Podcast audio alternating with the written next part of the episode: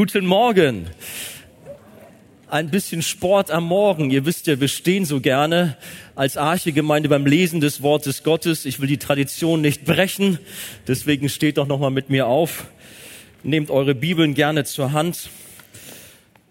Im zweiten Korintherbrief, Kapitel 4, die Verse 1 bis 6 sind wir jetzt dran. Habt ihr es? Darum lassen wir uns nicht entmutigen, weil wir diesen Dienst haben gemäß der Barmherzigkeit, die wir empfangen haben, sondern wir lehnen die schändlichen Heimlichkeiten ab. Wir gehen nicht mit Hinterlist um und fälschen auch nicht das Wort Gottes, sondern indem wir die Wahrheit offenbar machen, empfehlen wir uns jedem menschlichen Gewissen vor dem Angesicht Gottes. Wenn aber unser Evangelium verhüllt ist, so ist es bei denen verhüllt, die verloren gehen, bei den Ungläubigen, denen der Gott dieser Weltzeit die Sinne verblendet hat, so dass ihnen das helle Licht des Evangeliums von der Herrlichkeit des Christus nicht aufleuchtet, welcher Gottes Ebenbild ist. Denn wir verkündigen nicht uns selbst, sondern Christus Jesus, dass er der Herr ist, uns selbst aber als eure Knechte um Jesu willen. Denn Gott, der dem Licht gebot, aus der Finsternis hervorzuleuchten, er hat es auch in unseren Herzen Licht werden lassen, damit wir erleuchtet werden mit der Erkenntnis der Herrlichkeit Gottes im Angesicht Jesu Christi. Herr, wir danken dir für dein Wort und wir bitten dich, lass auch heute Morgen hier dein Licht ganz hell leuchten in unseren Herzen. Amen. Setzt euch. Gott segne uns alle bei diesem wunderbaren Wort. Ich habe es überschrieben, das helle Licht des Evangeliums und ich stehe hier im hellen Licht der Scheinwerfer. Aber das Licht des Evangeliums ist noch viel heller, viel heller. Das kann man gar nicht in Lumen, heißt das so? Lumen messen, sondern das toppt alles. Vor etwa ein Jahr hat sich eine dramatische Geschichte vor der Küste Nigerias zugetragen. Ich glaube 20 Kilometer vor der Küste, wenn ich mich nicht täusche. Da ist ein Schlepper gesunken und hat die ganzen Besatzungsmitglieder mit sich auf den Grund gerissen. Zum Glück war es nicht ganz so tief da, sage ich schon mal vorweg. Aber dennoch, das Schiff war dann in 30 Meter Tiefe. Man hat zehn Leichen geborgen. Und dann, wann war das, zwei Tage später, sind nochmal so Taucher runtergetaucht, um nochmal das Schiffswrack zu inspizieren. Und plötzlich hörten sie Geräusche. Einer der Taucher, man kann das übrigens auf YouTube sich anschauen, dieses Video, wie das da vor sich gegangen ist, ganz spannend. Einer dieser Taucher taucht so am Wrack entlang oder einmal äh, mittlerweile auch rein und plötzlich kommt eine Hand. Gut, er war geschockt, aber dann schrie er aus, er lebt, er lebt, er lebt. Das war nach drei Tagen, nachdem das Schiff untergegangen ist, plötzlich eine Hand, die lebt, weil die griff zu. Das war also keine, kein Reflex einer Leiche. Es war die Hand von Okene Harrison, dem Schiffskoch, der überlebt hatte. Das Wasser, das Eindrang, das Schiff hatte ihn in den Toilettenbereich, in den, in Badezimmerbereich reingespült und da saß er dann fest, hatte aber auch eine Luftblase über sich herum, so dass er Luft hatte.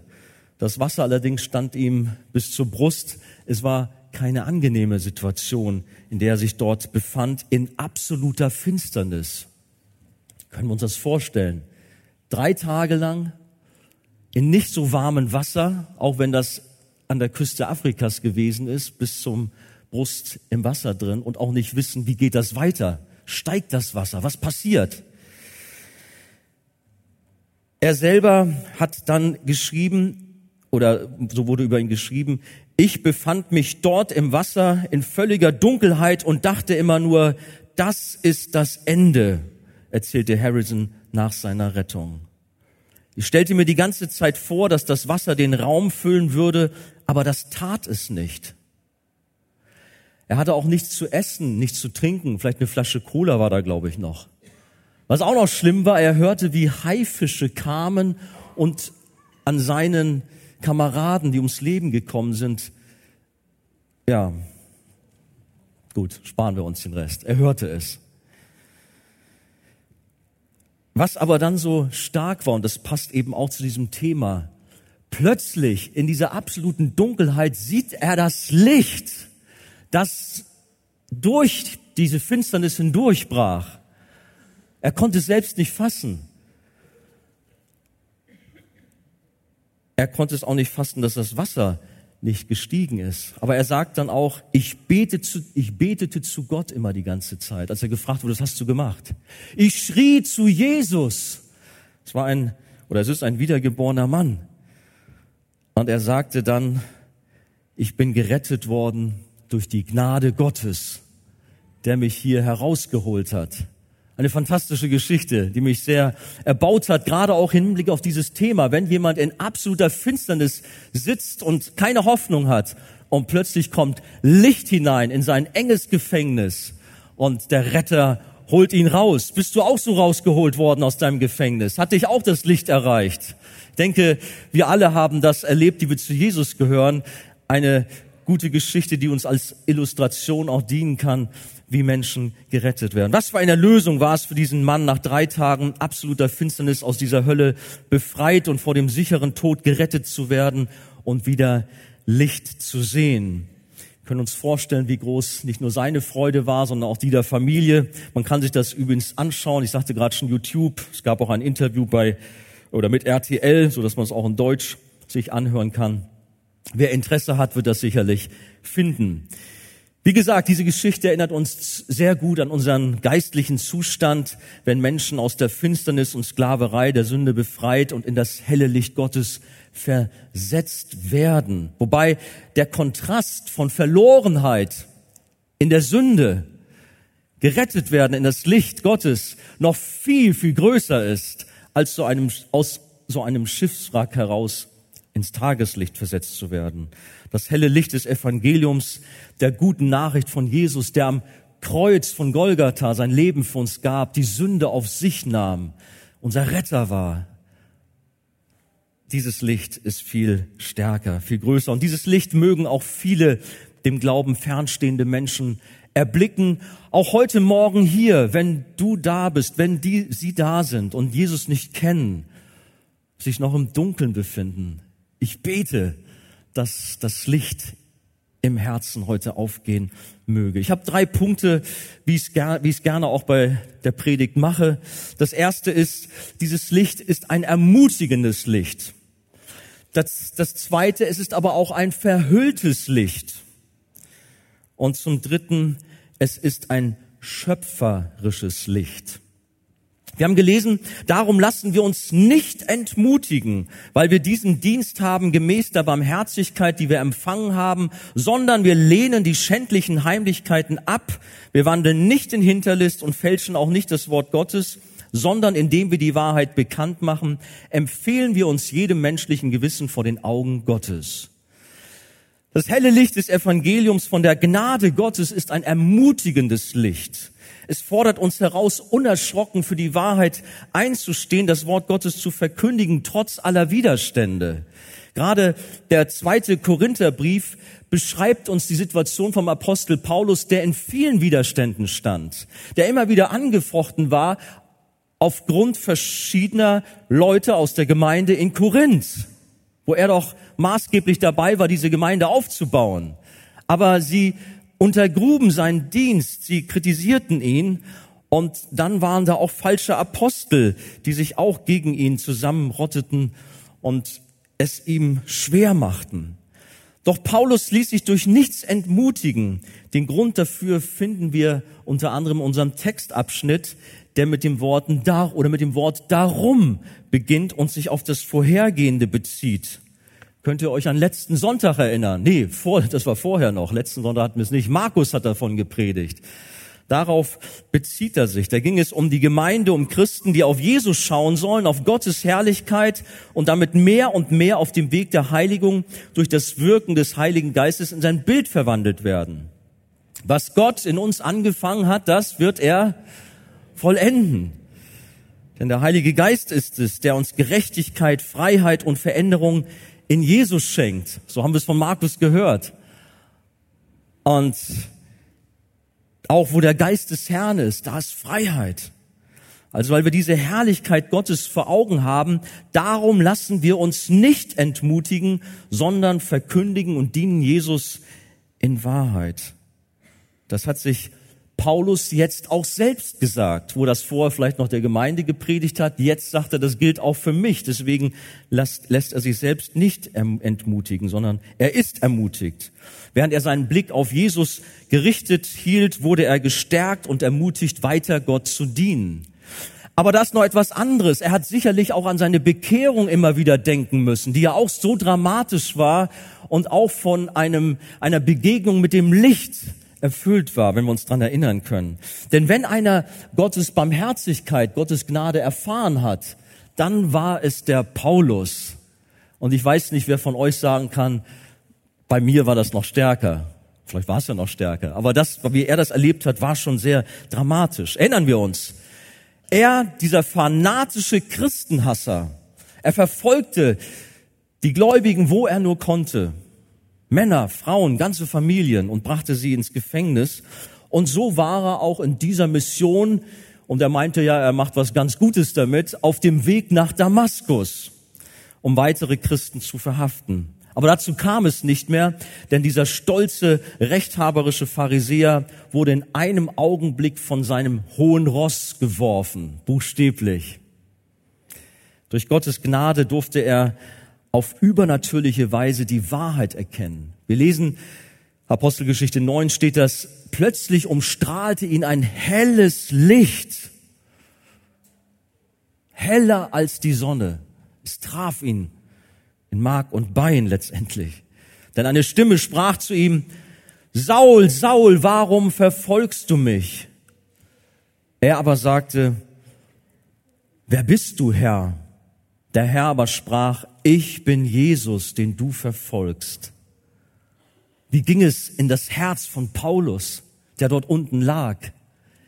Im Licht Gottes. Er wurde überführt von seiner Sünde, von seinem falschen Weg und wir wissen, wie es weitergegangen ist. Er wurde vollkommen verändert aus einem Saulus wurde ein Paulus, aus einem Christenverfolger wurde ein Missionar. Eine dramatischere Verwandlung kann man ja kaum haben. Gottes Gnade und Barmherzigkeit hatte ihn fest ergriffen. Er hatte eine drastische Kehrtwende erlebt und folgte nun der Wahrheit. Und da war in seinem Leben kein Raum mehr für das, was man ihm vorwur äh, ja, vorgeworfen hatte, schändliche Heimlichkeiten, Hinterlist, Verfälschen des Wortes Gottes. Paulus war ein neuer Mensch geworden und er verkündigte vielmehr den gekreuzigten Christus. Das war seine Botschaft, nichts anderes. Er liebte Jesus und da hatte kein, gab es keinen Platz für irgendwelche negativen Dinge. Er war geradlinig für Jesus, für das Evangelium. Das, was dort seine Feinde ihm vorwarfen, das war vielmehr ihre eigene Sünde, dass sie in schändlichen Heimlichkeiten sich bewegten, in Hinterlist und das Wort Gottes verfälschten. Heute gibt es leider auch so manche Pastoren, Propheten, Heilungsevangelisten oder wie sie sich auch immer nennen, die mit unlauteren Methoden arbeiten und damit Menschen verführen. Es hat sich eigentlich all die Jahre durch die Kirchengeschichte hindurch nichts geändert. Menschen suchen letztlich ihre eigene Ehre, ihren eigenen Ruhm, auch sogar Reichtum, indem sie Gläubigen das Geld aus der Tasche ziehen, indem man Gläubigen Versprechungen macht. Wir beten und es werden Zeichen und Wunder geschehen. Ihr müsst nur ordentlich spenden. Das Evangelium wird dabei zum Marketingobjekt degradiert und menschliche Weisheiten verwässern das Wort Gottes, um es dem Zeitgeist anzupassen und damit für eine gottlose Gesellschaft kompatibler zu machen. Anstelle Gottes Wort ohne Abstriche zu verkündigen und es einfach so wirken zu lassen, wie es geschrieben steht, versucht man durch psychologische Tricks, durch allerlei Kunstgriffe oder Kniffe zu manipulieren und nachzuhelfen.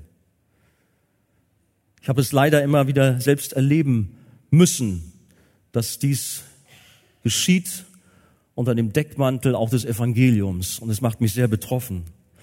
Aber wie ist es mit uns persönlich, als Menschen, die ihren Blick auf Jesus, ihren Retter gerichtet haben und ihm ohne Abstriche folgen, gilt ebenso, dass wir diese Einsucht, eine Sehnsucht haben sollten, nämlich Gottes Wort ohne Wenn und Aber zu verkündigen. Wir haben es nicht nötig, mit menschlichen Methoden dem Wirken Gottes nachzuhelfen oder auch dem Wort Gottes nachzuhelfen, sondern wir wollen auch wenn wir Widerstände haben und manche Wahrheiten unpopulär geworden sind, wir wollen klar sein. Wir wollen uns zu dem Wort Gottes zum Evangelium stellen. Wir lassen uns nicht entmutigen, oder? Amen. Lasst euch von diesem Wort ermutigen, wie Paulus zu sagen, nein, ich mache weiter. Ich lasse mich nicht entmutigen. Und wir haben gebetet für unsere Geschwister in der Ukraine. Und es gilt auch für sie. Auch sie machen weiter, auch wenn sie jetzt auf der Flucht vielleicht sind. Aber sie wissen sich geborgen in Jesus. Sie lassen sich nicht entmutigen. Und wer weiß, was der Herr noch vorhat, auch in Slawiansk, auch mit der Bibelschule, die vielleicht jetzt gerade geschlossen ist. Wer weiß, was Gott noch vorhat. Sein Licht strahlt hell. In erster Linie ist dies aber auch ein Wort an geistliche Mitarbeiter, die in ihrem Dienst mit manchen Herausforderungen zu kämpfen haben und vielleicht müde und mutlos geworden sind. Vielleicht geht es dir gerade jetzt so, in welchem Dienst auch immer du dich befindest, dass du einfach nicht mehr weiter weißt, dass du geschwächt bist aufgrund einer schweren Phase, die du hinter dir hast. Du bist kritisiert worden, dein Dienst ist auch untergraben und hinterfragt worden und du bist am Ende. Ich kann mir das zwar nicht vorstellen hier bei uns, aber kann ja doch sein, dass es auch da solche Schwierigkeiten gibt. Möge Gott Gnade schenken, dass wir auch da Hilfe erfahren, auch in unseren Schwierigkeiten im Dienst und einander auch helfen, füreinander da sind. Aber so wie es bei Paulus war, so werden wir es sicherlich auch erleben. Und wie gesagt, mag einer auch hier heute Morgen unter uns sein. Aber erinnere dich an die Gnade in deinem Leben, die dich gerettet und neu gemacht hat. Auch in deinem Leben ist Gott barmherzig gewesen und immer wieder ist er barmherzig. Er ist der gleiche, derselbe. Er verlässt dich nicht, er stärkt dich. Gott ist treu und steht zu seiner Berufung und hält zu dir gerade auch in den schweren Zeiten. Deshalb halte den Blick fest auf Jesus gerichtet. Lass dich nicht beirren. Ein sicheres Kennzeichen eines wachsenden Christen ist die Liebe zur biblischen Wahrheit, dass das Wort Gottes nicht verfälscht wird.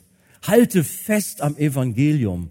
Bleibe Jesus treu und er wird dich stärken. Verkündige die Wahrheit und gebe alles, dieses helle und starke Licht des Evangeliums bekannt zu machen und alle Menschen in ihrem Gewissen herauszufordern, wie es da auch so ausgedrückt ist.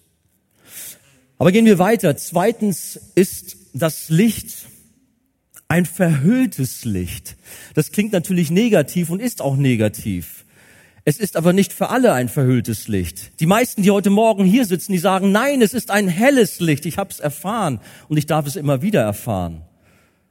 Möge es tagtäglich sein. Aber es gibt Menschen, wie wir hier in diesem Text finden, für dieses ein verhülltes Licht. Äh. Lesen wir nochmal, Verse drei bis vier.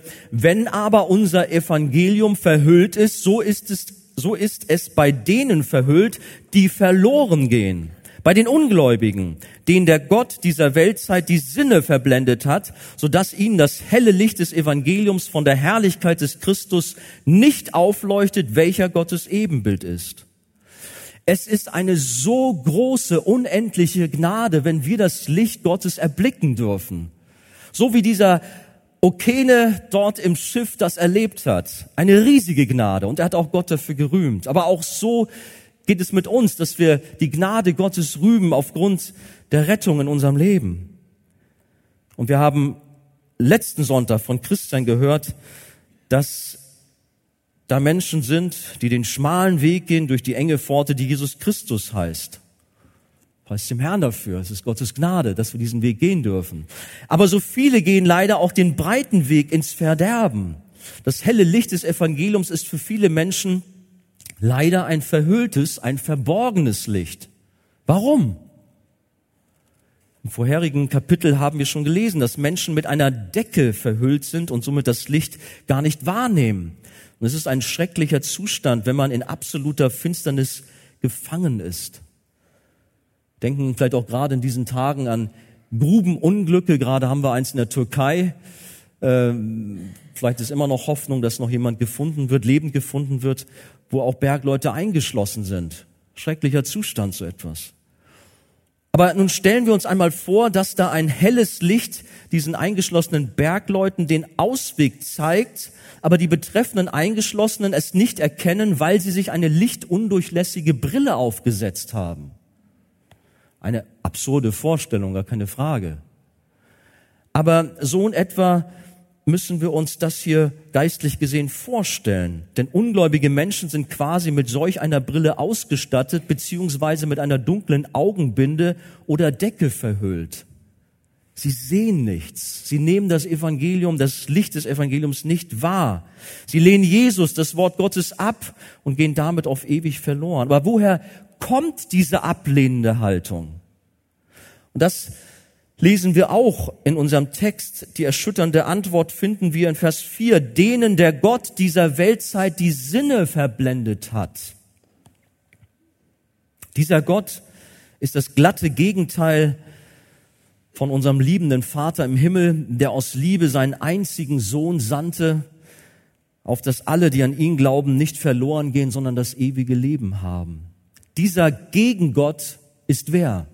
Ist Satan auch Teufel genannt oder Feind, Ankläger, Drache, Schlange. Er hat viele Namen. Er ist keine Märchenfigur und auch kein Druckmittel der Kirche, sondern er ist ein gefallener Erzengel, Luzifer sein Name, der nicht mehr mit seiner herausragenden Engelposition zufrieden war, sondern wie Gott sein wollte und damit seine Stellung verlor. Und es war ein tiefer Fall.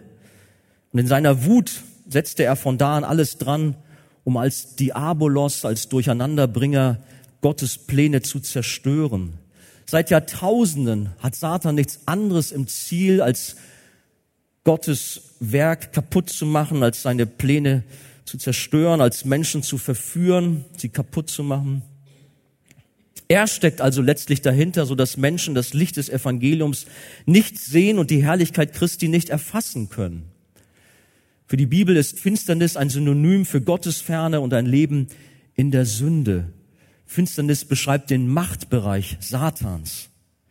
Die Bibel sagt, und wir haben es gerade als Jugend in Sylt auf uns wirken lassen, diese Bibelstelle Epheser 6, denn wir haben nicht mit Fleisch und Blut zu kämpfen, sondern mit den Mächtigen und Gewaltigen, nämlich mit den Herren der Welt, die in dieser Finsternis herrschen, mit den bösen Geistern unter dem Himmel. Und diese Finsternis hat alle Menschen ohne Ausnahme erfasst. Die Macht der Sünde und des Teufels haben diese Welt verdunkelt. Die Folge davon ist, dass der ungläubige Mensch geistlich tot in Übertretung und Sünden und von der Wahrheit getrennt ist. So sagt es uns die Schrift in Epheser 2, Vers 1 oder 2. Korinther 3, 15. Für diese Menschen ist das helle Licht des Evangeliums, das Wort vom Kreuz, eine Dummheit, Torheit. Sie können es nicht erfassen, sie sehen es nicht.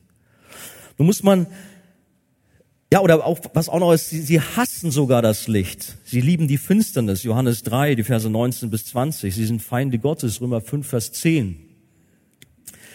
Man muss allerdings dazu sagen, dies ist keine Entschuldigung für Ungläubige, so dass sie ihr eigenes Versagen, ihre Sünde und Schuld Satan in die Schuhe schieben können. Ich kann ja nichts dafür. Der Gott dieser Welt hat mir die Sinne verblendet. Nein, wir sind verantwortlich für unsere Schuld, für unsere Sünde und wir gehen aufgrund unserer eigenen Sünde verloren. Das ist das, was die Bibel uns auch deutlich macht. Im Garten Eden, als die Katastrophe mit dem Sündenfall begann, hat Gott nicht nur Satan zur Rechenschaft gezogen, das hat er auch getan, aber gerade auch den Menschen. Adam, wo bist du? Und wir kennen die Geschichte. Adam und Eva wurden aus dem Paradies ausgeschlossen, aus der engen Gemeinschaft mit Gott vertrieben, weil sie sich haben verführen lassen. Als der Engel des Lichts schlechthin, Luzifer heißt Lichtträger, verblendet der Widersacher oder auch Vater der Lüge genannt und führt Menschen in die Irre. Und wir brauchen nur unsere Augen aufmachen und um uns herum zu schauen, wie er am Werk ist und wie er ganze Arbeit leistet. Und er hat dabei verschiedene Strategien entwickelt, die er über die Jahrtausende immer weiter verfeinern konnte.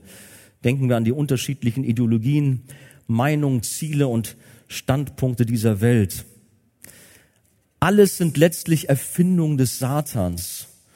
Philosophien, Psychologien, Soziologien, Religionen und man kann da eine lange Liste aufführen. Und für so viele klingt das aber doch alles so sympathisch, so verlockend, so einleuchtend. Und sie merken nicht, dass sie blind Irrlichtern folgen. Massen, ganze Massen sind es. Und sie übersehen dabei die Wahrheit und das Licht Gottes. Gerade auch in Deutschland und Europa, die durch das Wort Gottes in der Vergangenheit so viel Segen erfahren haben und deren Grundwerte darauf aufgebaut sind, wenden sich mehr und mehr von Gott ab und untergraben die biblischen Wahrheiten oder lehnen sie ab. Es muss uns erschüttern und es erschüttert uns sicherlich auch, wenn wir diesen Werdegang auch der Entwicklung auch in unserem Land oder auch in Europa sehen, allein schon auf den letzten, in den letzten 50 Jahren wie sich da drastisch etwas zum Negativen entwickelt, was auch Geist, den geistlichen Zustand anbelangt. Satan verführt die Menschen und es gelingt ihm immer mehr, die Sinne zu verblenden. Und so wird der christliche Glaube mehr und mehr attackiert und während bei allen anderen, bei allen anderen Themen Toleranz großgeschrieben wird, hört es bei christlichen Werten auf. Man hat Gottes Ordnung verworfen. Und so ist man zum Beispiel mit Macht dabei, auf Kosten der Sünde, gerade das Thema Unzucht, ist uns da vor Augen, Ehe und Familie zu zerstören. Aber auch in vielen anderen Bereichen sehen wir die Gottlosigkeit unserer Gesellschaft. Es ist nicht zu übersehen. Aber schauen wir auch noch einmal näher hin, wie es in christlichen Kreisen aussieht. Denn auch gerade da müssen wir leider feststellen, wie das Licht des Evangeliums verdunkelt wird wo man sagt, das ist doch der Ort, wo das Licht hell in alle Welt hinausgestrahlt werden muss. Aber nein, auch da fängt man an, das Licht mehr und mehr zu verdunkeln. Was meine ich damit? Anstelle das Kreuz im Zentrum zu haben und von der Sündhaftigkeit und Verlorenheit des Menschen zu predigen und dass der Sünder Buße und Vergebung durch Jesus braucht, der stellvertretend am Kreuz unsere Sünde auf sich nahm, macht man Nebensächliches zur Hauptsache oder verdreht das Wort Gottes. Ich denke da an Liberalismus, an Verweltlichung und Lauheit, an Unmoral, Unzucht, Bibelkritik, schlichtweg Verleugnung des Evangeliums. Ich sehe aber auch oftmals Probleme beim Thema Heilung und Wunder die in manchen Gemeinden so sehr im Zentrum stehen und man sich in erster Linie um das Wohlbefinden und die Bedürfnisse ähm, der Menschen kümmert, nicht aber um den Kern des Evangeliums, um die Botschaft des Gekreuzigten. Man sucht die Gaben, aber nicht den Geber. Und ich hatte schon erwähnt, dass es gerade auf diesem Sektor manche Fehlentwicklungen gibt und falsche Propheten und sogenannte Heilungsevangelisten manipulieren und Menschen auf Irrwege bringen, die dann aufgrund falscher Erwartungen bezüglich fehlender Heilung und Wohlstand zerbrechen. Oder denken wir an das Thema Werkegerechtigkeit oder Gesetzlichkeit. Man glaubt sich das Heil durch eigene Leistung verdienen zu können und scheitert damit. Das Evangelium oder das Licht des Evangeliums wird auf diese Weise verhüllt. ist alles nichts Neues. Paulus warnt diesbezüglich die Christen in Galatien. Sie hatten sich von den Lehren der Gnade abgewandt. Zum Beispiel wollten sie durch das Halten von Beschneidungsgesetzen den Himmel sich erkaufen.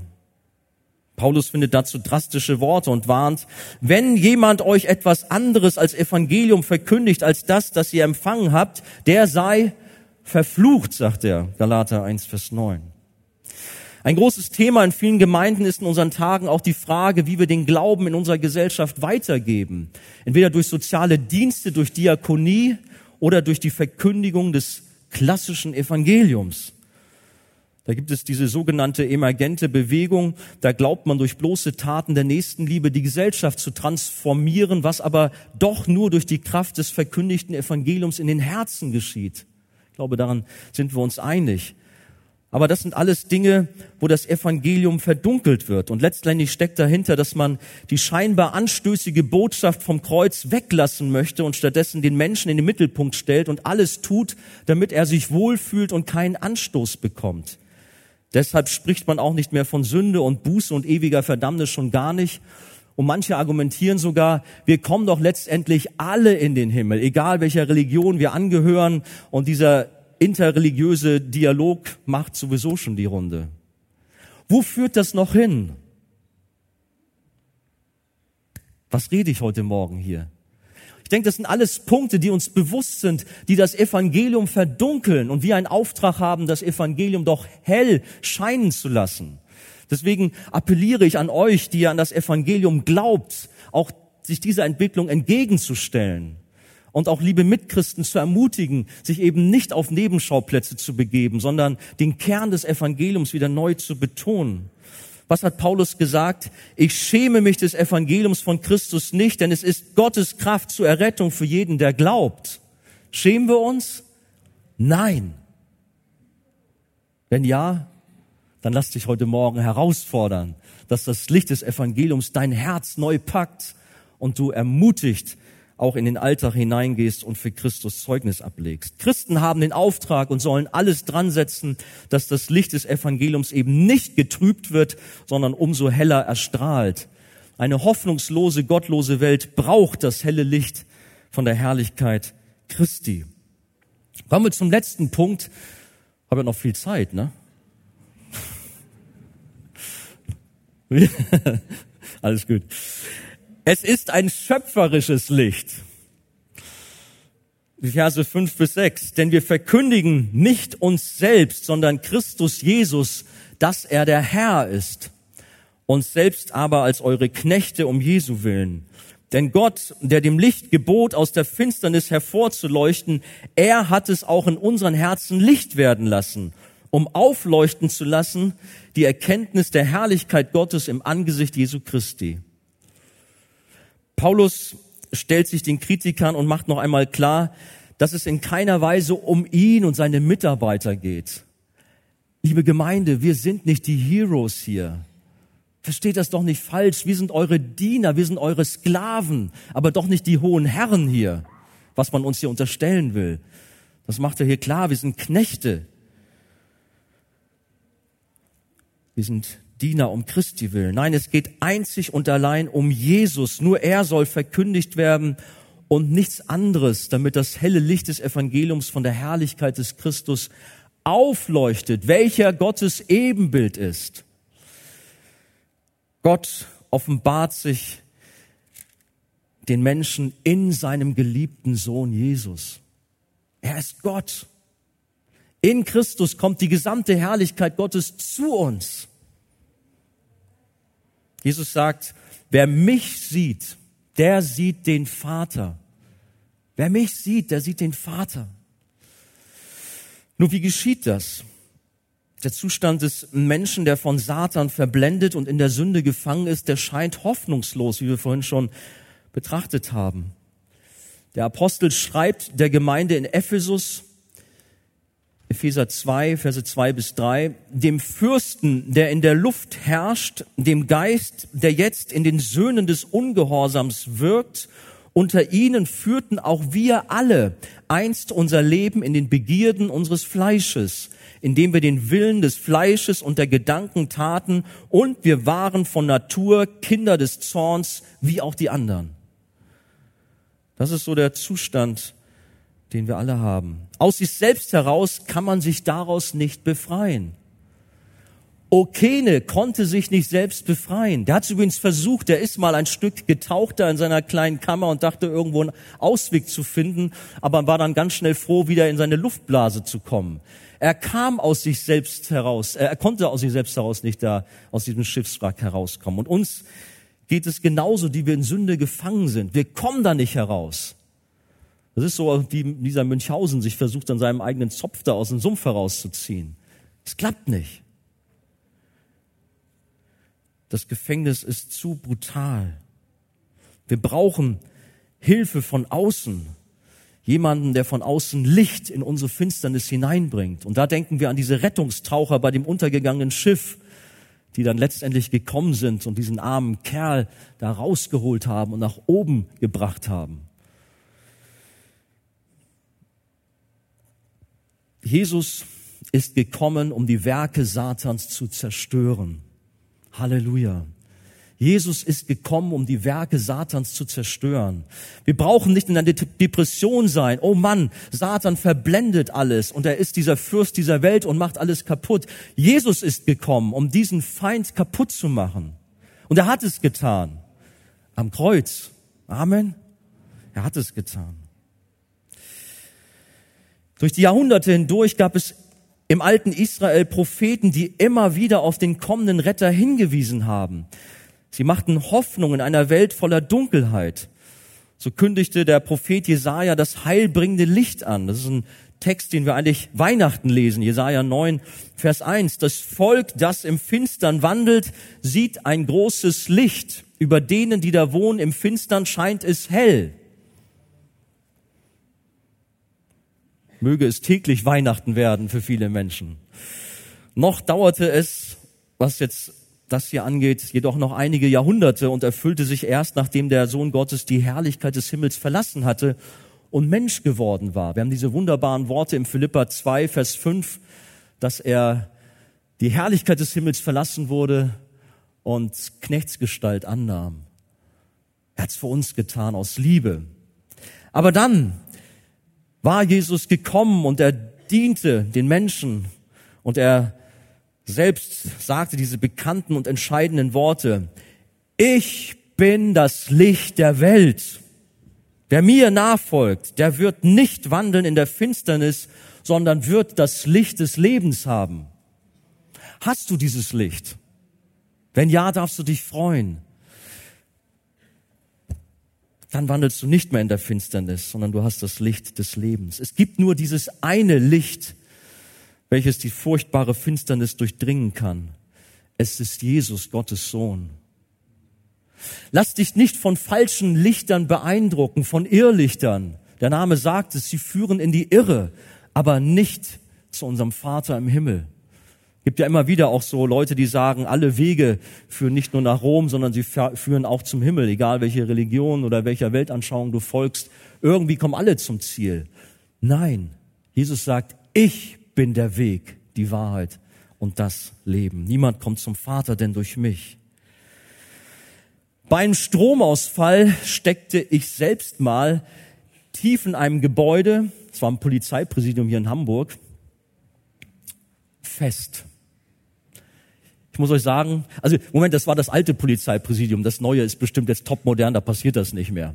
Nicht, dass jetzt jemand sagt, ich mache unsere Polizei schlecht. Also ich war damals als Finanzbeamter da in so einer Spezialabteilung. Okay, ich sage euch, es war ein gruseliges Gefühl, ohne Licht zu sein, stockdunkel, nichts mehr zu sehen. Es gab ja noch keine Handys, liegt ein paar Jahre zurück, da war nix.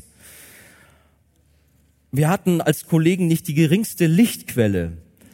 Es hat zwar jetzt nicht so wahnsinnig lange gedauert, aber doch wurden die Minuten zu Stunden, als dann plötzlich doch irgendwo ein Licht in der Finsternis auftauchte und ihr glaubt gar nicht, wie groß unsere Freude und unsere Erleichterung war. Ich kann mich daran erinnern, wie Kollegen auch auf allen Vieren durch die Gegend gekrabbelt sind. Ich glaube, ich habe mich nur irgendwo festgehalten und ängstlich gewartet, was passierte jetzt. Aber so war es auch mit dem Evangelium der guten Nachricht von Jesus, das sich über die Jahrhunderte hindurch über unseren ganzen Globus in großer Kraft Bahn brach. Es löste Freude und Erleichterung aus. Die Finsternis ist durchbrochen. Das Krabbeln hatte aufgehört. Die Angst hatte aufgehört, als das Licht aufleuchtete. Das Licht des Evangeliums erreicht die dunkelsten Ecken am Ende der Welt und die Finsternis muss weichen. Es reicht ja schon aus, wenn man in einer dunklen Lagerhalle steht, wenn man ein kleines Streichholz anmacht. Man sieht es. Ganz einfach das Licht. Wie viel mehr, ich sagte eingangs schon, dieses Licht mag zwar hell sein, aber wie viel stärker das Licht des Evangeliums, was in eine gottlose Welt sich Bahn bricht und die hintersten Ecken erreicht, wo Sünde und Ungerechtigkeit und was weiß ich alles vorherrscht. Und dieses Licht erhält und verändert. Es war dunkel und Menschen lebten in großer Not, bis ihnen das frohmachende Evangelium die Freiheit und das Leben brachte. Erinnern wir uns auch an manche Missionsbewegungen. Es gibt ergreifende Geschichten, wie Menschen gegangen sind nach China, sonst wo in alle Welt, nach Afrika und dort das helle Licht des Evangeliums hineingebracht haben.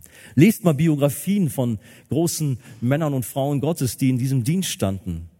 Es erfreut unser Herz, das zu lesen. In unserem Text heißt es, denn Gott, der dem Licht gebot, Vers 6, aus der Finsternis hervorzuleuchten, er hat es auch in unseren Herzen Licht werden lassen. Paulus erinnert uns damit zunächst mal an die Schöpfungsgeschichte. Wie war das da? Gott sprach, es werde Licht und es blieb dunkel. Nein, es war Licht. Aber wie? Wenn Gott spricht, dann geschieht es. Gott spricht und es geschieht. Und die Schöpfung war wunderbar.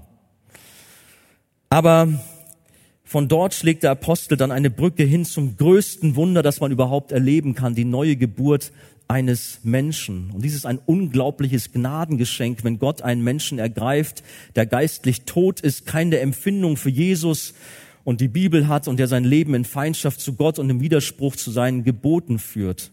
Es ist Gottes freie Gnadenwahl. Da bist du unterwegs und denkst an nichts. Ich habe mir auch vor gar nicht langer Zeit so die Erweckungsgeschichten mal wieder durchgelesen, die in, in Wales, in England vor, na, vor 150 Jahren lag es zurück. Da ist so ein Bauer auf seinem Feld mit seinem, na wie heißt das Ding da? Flug, genau, ja, so heißt das. Ja, ich komme nicht vom Land, okay. Und zieht er so seine, seine Spuren da, seine, seine Furchen da. Die Leute vom Land, die hauen mich nachher noch. Kennst dich nicht aus. Aber plötzlich, so konnte man hören oder lesen, erfasste sie das Licht Gottes und sie brachen dort auf ihrem Feld zusammen und taten Buße und erlebten Gott und sie wurden neu gemacht. Oder Menschen gingen in einer Stadt ihrer Beschäftigung nach als, was weiß ich, als Versicherungsvertreter, keine Ahnung, und plötzlich haute es sie um und sie fingen an zu weinen und erkannten ihre furchtbare Sünde, Ehebruch, was immer sie getan haben, vielleicht auch Versicherungsbetrug, wenn ich gerade Versicherung am Wickel habe und sie taten Buße und ihr Leben wurde neu. Man kann reihenweise solche Geschichten lesen. Wie kam das? Weil das Licht ihre Herzen erreichte. Sie haben selber gar nicht besonders irgendwas gesucht. Sie waren nicht irgendwie in Gebetsversammlungen vertieft und streckten sich aus nach Gott. Nein, plötzlich kam das Licht und veränderte sie. Es ist Gottes freie Gnadenwahl. Nur aufgrund seines Erbarmens bekommt ein gottloser Mensch in einem schöpferischen Akt eine göttliche Natur eingepflanzt oder anders ausgedrückt, sein hartes, steinernes Herz wird herausgenommen und Gott setzt ihm ein weiches, fleischernes Herz ein. So drückt es der Prophet Hesekiel in Kapitel 36 so schön aus. Eine wunderbare Operation.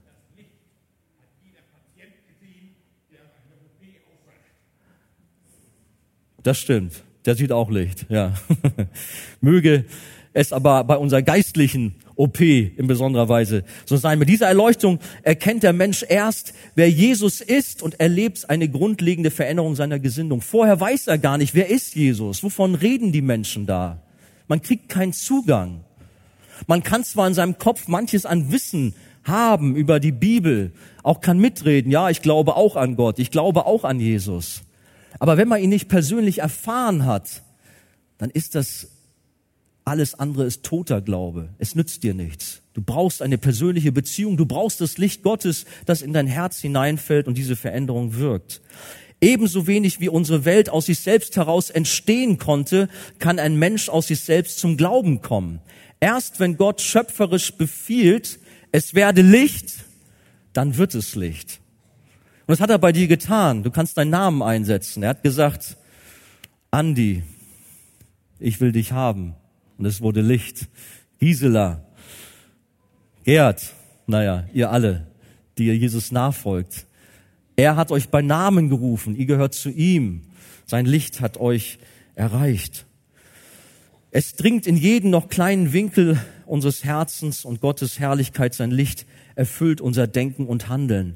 Und deshalb drückt die Bibel es auch so aus, 2. Korinther 5, Vers 17, ist jemand in Christus, so ist er eine neue Schöpfung. Das Alte ist vergangen, siehe, Neues ist geworden. Wir haben bereits die innere Verwandlung des Paulus angesprochen. Die damaligen Christen, die gerade noch von ihm verfolgt wurden, waren zunächst noch skeptisch, merkten aber sehr schnell, dass Paulus ein neuer Mensch geworden war. Gott sprach und es wurde. Das Licht der Herrlichkeit Christi erleuchtete sein Herz und öffnete ihm die Augen für die Wahrheit, sodass er Jesus erfuhr. In der Wiedergeburt ist ihm das Licht über Jesus aufgegangen und im Glauben konnte er Jesus als seinen persönlichen Herrn annehmen. Und Gleiches, wie es Paulus gegangen ist, das können hier Hunderte bezeugen. Voller Dankbarkeit, voller Freude, dass in euch eine neue Schöpfung sichtbar geworden ist. Gott sprach und es wurde. Wo das Licht des Evangeliums von der unvergleichlichen Schönheit Christi hineinstrahlt, da wirkt es Erkenntnis, nicht nur über Jesus, sondern auch über Schuld, über Sünde und Buße geschieht und Veränderung des alten Menschen und es schafft Frieden mit Gott.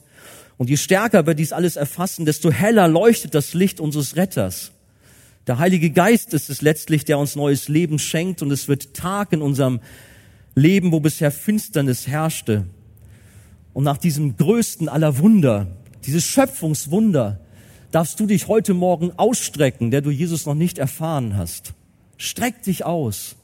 Bitte Gott, dass er auch dir diese Veränderung gibt, dass er deine alte Natur, die gegen Gott gerichtet ist, wegnimmt und dir ein neues Herz schenkt, das für Gott schlägt, so dass deine alten Sünden wegfallen, dass du Jesus nachfolgst in Heiligkeit. Bitte Jesus um sein Erbarmen, dass er doch auch dein Herz erleuchten möge. Er kann dich frei machen, der du bislang von Finsternis, von Sünden beherrscht warst. Bitte Jesus um Vergebung und kehre um von falschen Gewohnheiten und Wegen. Und wenn wir gerettet worden sind, dann dürfen wir mit den Worten der Bibel ausrufen, Kolosser 1, Vers 13, er hat uns errettet von der Macht der Finsternis und hat uns versetzt in das Reich seines lieben Sohnes, in dem wir die Erlösung haben, nämlich die Vergebung der Sünden. Ich weiß nicht, kennt ihr Augustinus, diesen Kirchenvater? Ich meine, Kirchenvater klingt ja sehr fromm, sehr gläubig, aber dieser Mann hatte auch ein anderes Leben, was alles andere als gläubig und fromm war. Er war wirklich ein übler Typ vor seiner Bekehrung, der das Leben mit all seinen Lüsten und Begieren in vollen Zügen genoss, der viele Frauen hatte und einfach alles tat, was Gott nicht wohlgefällig war. In vollen Zügen saugte er die Sünde auf. Aber auch er erlebte diesen mächtigen Schöpfungsakt Gottes an seiner Seele, als er gerade in seinem Garten saß, unter einem Feigenbaum, kann man nachlesen in seinen Bekenntnissen.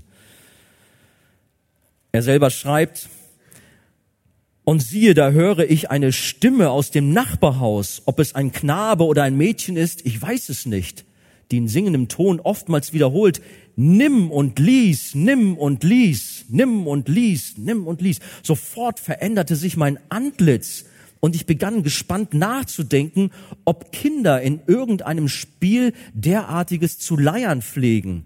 Aber ich erinnerte mich nicht, je solches gehört zu haben. So hielt ich den Strom meiner Tränen zurück und erhob mich, denn ich konnte es nicht anders deuten, als dass mir von Gott befohlen werde, ein Buch zu öffnen und dort das erste Kapitel zu lesen, das ich finden würde. So kehrte er eilends zu seinem Freund Alipius zurück, wo er die Briefe des Apostels Paulus liegen gelassen hatte. Er greift danach und liest Römer 13, Vers 13. Was steht da? nicht in Gelagen und Zechereien, nicht in Schlafkammern und Unzucht, nicht in Hader und Eifersucht, Eifersucht, ziehet vielmehr den Herrn Jesus Christus an und pflegt nicht das Fleisch zur Erregung eurer Lüste. Weiter wollte er nicht lesen, denn Licht erfüllte sein Herz und alle Finsternis war wie zerstoben. Preis dem Herrn. Das war das, was Augustinus erlebte, als das Licht Gottes sein Herz traf. Und so wie dies Augustinus erfuhr, kann das auch in deinem Leben heute Morgen geschehen. Bitte Gott darum, dass er Licht macht, dass du eine neue Schöpfung wirst. Nochmal zurück zu unserem Okene. Seine Familie hat ja auch gebetet. Man hat dort Leichen herausgeholt aus dem Schiffswrack, aber er war nicht dabei und sie beteten und baten Gott, dass er doch gerettet werden möge. In einem Interview hat auch gerade der Bruder von Okene gesprochen und er sagte, ich bat Gott, dass er doch seinen Bruder wie Jona nach drei Tagen wiederbringen möge. Am dritten Tag haben sie den Okene rausgeholt und es geschah so. Jesus hat es getan. Rettung war da, aber ich wünsche mir auch so sehr, dass diese Rettung auch im geistlichen Sinne heute Morgen hier geschieht. Aber auch diejenigen, die bereits zu Jesus gehören, deren Leben aber durch Not und schwierige Umstände und auch durch manche Sünde verdunkelt ist, sie dürfen auch oder ihr dürft auch zu Jesus kommen und Hoffnung für eure Situation schöpfen. Über dir scheint das Licht der Liebe Gottes und bringt dir Wärme und Geborgenheit und du darfst erkennen, dass Jesus auch in den dunkelsten Stunden bei dir ist, selbst im Tal der Todesschatten. Vertrau ihm doch. Manch einer ist hier, der lebt zwar mit Jesus, aber irgendwie ist Dunkelheit reingekommen. Sünde hat sich eingeschlichen. Irgendetwas hat das Verhältnis zu Jesus getrübt. Du bist weggekommen vom Weg. Stell dich neu in das Licht Gottes heute Morgen. Und dieses Licht hat Kraft, auch dein Leben, lieber Christ, neu in die Spur zu bringen, dich zu verändern, dass du in der Heiligung weiter wächst und Jesus nachfolgst. Vertraue Jesus. Er ist der Sohn Gottes und sein Licht scheint heller als die Sonne. So wie im Frühling das warme Licht der Sonne die ersten Knospen hervorlockt, so darf auch in deinem Leben etwas Neues entstehen. Möge dir doch heute Morgen das helle Licht der Herrlichkeit Christi aufgehen, welches in schöpferische Kraft dein Herz und deine Sinne verändert.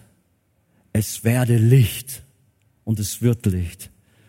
Gott segne dich, Gott segne uns alle. Preis dem Herrn. Amen.